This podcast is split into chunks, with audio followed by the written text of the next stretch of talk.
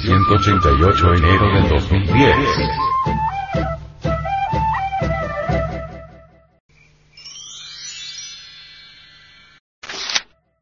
El eterno femenino. Alcarraza mujer sentada. Kalima.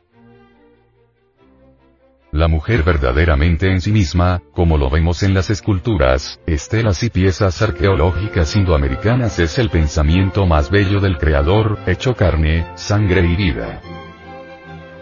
Ella ha nacido para una santa predestinación para traer hijos a la tierra, también ha nacido para transformar al hombre, para hacer de él algo grandioso. Es en el arte regio donde nosotros aprendemos a ver a la mujer, aprender a comprenderla. Y resulta absurdo que el varón le insulte, le hiera, le pague mal. Obviamente, la mujer ha sido elegida para la santa predestinación. La de ser madre. El venerable maestro, Samael Aumeor, dice. Ser madre, en realidad de verdad, es un sacerdocio de la naturaleza, un sacerdocio divino, inefable. Una madre, merece la entera veneración de todos los seres que pueblan la faz de la tierra. En la doctrina secreta de Anahuac se rinde culto a las mujeres que mueren de parto. Incuestionablemente, ellas son verdaderas mártires. Se nos ha dicho pues, en Nahuatl, que ellas van, no al Mictlán, como suponen algunos, sino al Tlalocan, al paraíso de Tlaloc. Algunos piensan que esas son doctrinas de nuestros antepasados y que hoy en día somos muy cristianos y no podemos ya volver atrás. La cruda realidad de los hechos es que tal afirmación de los adeptos náhuatl, o zapotecas, o toltecas, reposan sobre bases muy sólidas. ¿Con qué derecho nos atreveríamos nosotros, por ejemplo, a refutar la doctrina de nuestros antepasados aztecas, si nosotros mismos devenimos de ellos, ¿O es que creemos, acaso, que los españoles fueron más sabios que nuestros antepasados de Anahuac? Pues bien sabemos que no. Antes bien, ellos vinieron a destruir una cultura, Estuvieron quemando en la plaza pública, todos los códices antiguos y privaron al mundo de ricos tesoros esotéricos. Afortunadamente, unos cuantos códices se salvaron, lo que ha permitido a los grandes historiadores mexicanos, a los grandes antropólogos, reconstruir parte de la historia antigua. El Tlalocan, el paraíso de Tlaloc, es una realidad. Se ha dicho que las mujeres que mueren de parto, se afirmó en forma enfática, que ingresaban, pues, al paraíso de Tlaloc. Lo merecían, pues habían dado su vida a la naturaleza, habían muerto en el cumplimiento de ese gran sacrificio, cuál es el de ser madres. Habían cumplido con su misión. La mujer ha nacido para esa santa predestinación. Tan grande es la dicha que siente la mujer que lleva a su niño en sus brazos, que le alimenta con sus pechos, que le brinda su amor. Ella, en ese momento, está haciendo el papel que hace la gran madre natura con todos los hijos. Es una verdadera sacerdotisa que merece todo respeto y gran veneración.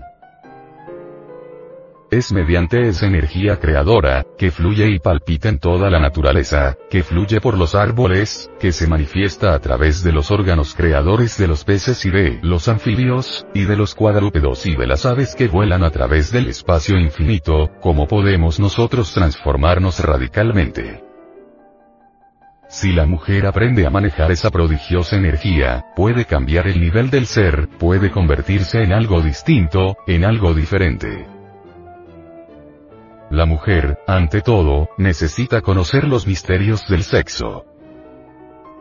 Ya pasaron los tiempos en que se consideraba el sexo como pecado, ya pasaron los tiempos en que el sexo era considerado tabú. Solo conociendo la mujer los misterios del sexo, aprendiendo a manejar la energía creadora, podrá ella transformarse y transformar el mundo. Desgraciadamente, hoy por hoy el hombre no solo se ha degenerado, sino que también ha inducido procesos degenerativos en el sexo femenino. ha metido a la mujer por el camino de la fornicación, y hasta de la prostitución, motivos más que suficientes como para que la mujer estudie los misterios del sexo. Es así, solo así, como podrá ella, no solamente transformarse, sino transformar al varón. No hay duda que en la cópula química o metafísica, para hablar en un lenguaje que no escandalice a ninguna de las hermanas, aquí presentes, está el secreto de la transformación humana.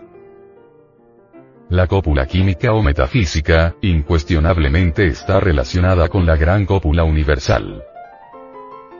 Bien sabemos que el eterno masculino hace fecundar al eterno femenino para que surja la vida, esto es un hecho real.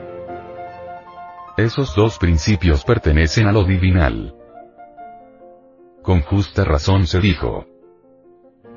Existen dos vástagos de toda seriedad. El uno viene de arriba, de Urano, y es masculino. El otro asciende y es femenino. En la unión de estos dos vástagos, está la clave de todo poder. Observen ustedes al signo de la Santa Cruz. Dos palos cruzados. El uno, es vertical y representa al principio masculino. El otro, es horizontal y representa al sexo femenino. En el cruce de ambos, se halla la clave de la redención.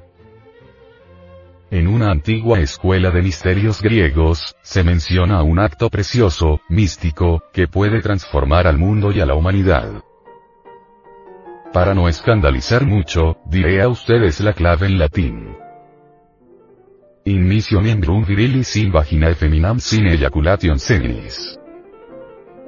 En todo caso, en la inserción del falo vertical dentro del cteis formal se encuentra la clave de todo poder.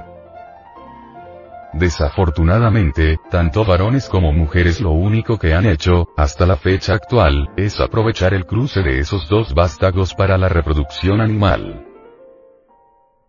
Así como la mujer es capaz de poner un hijo sobre el tapete de la existencia, de decirle, sea. Y es.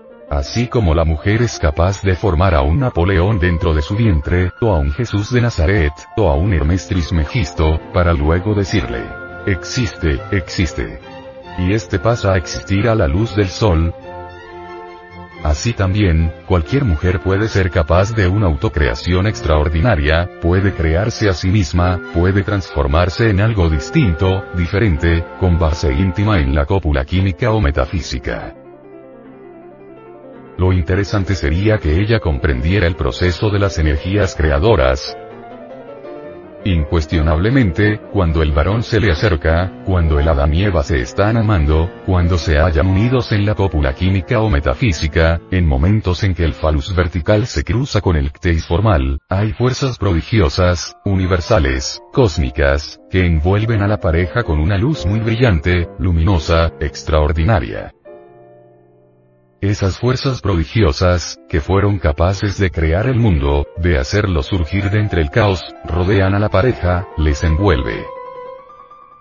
En tales momentos, hombre y mujer, bien unidos, forman el andrógeno perfecto, el Elohim, una criatura soberana.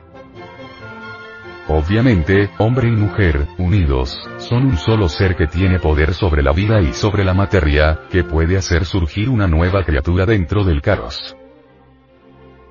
En tales momentos, si se conociera la ciencia maravillosa del tercer logos, se realizarían prodigios.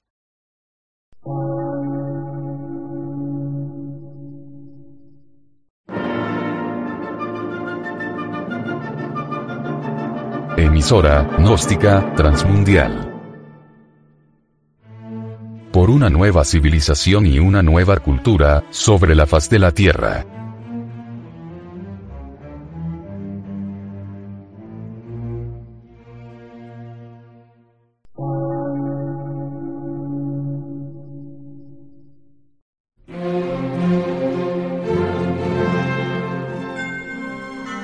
medio de radiodifusión científico, artístico, místico y filosófico, de la Asociación Colombiana de Centros de Estudios Gnósticos, Antropológicos, Psicológicos y Culturales, AC.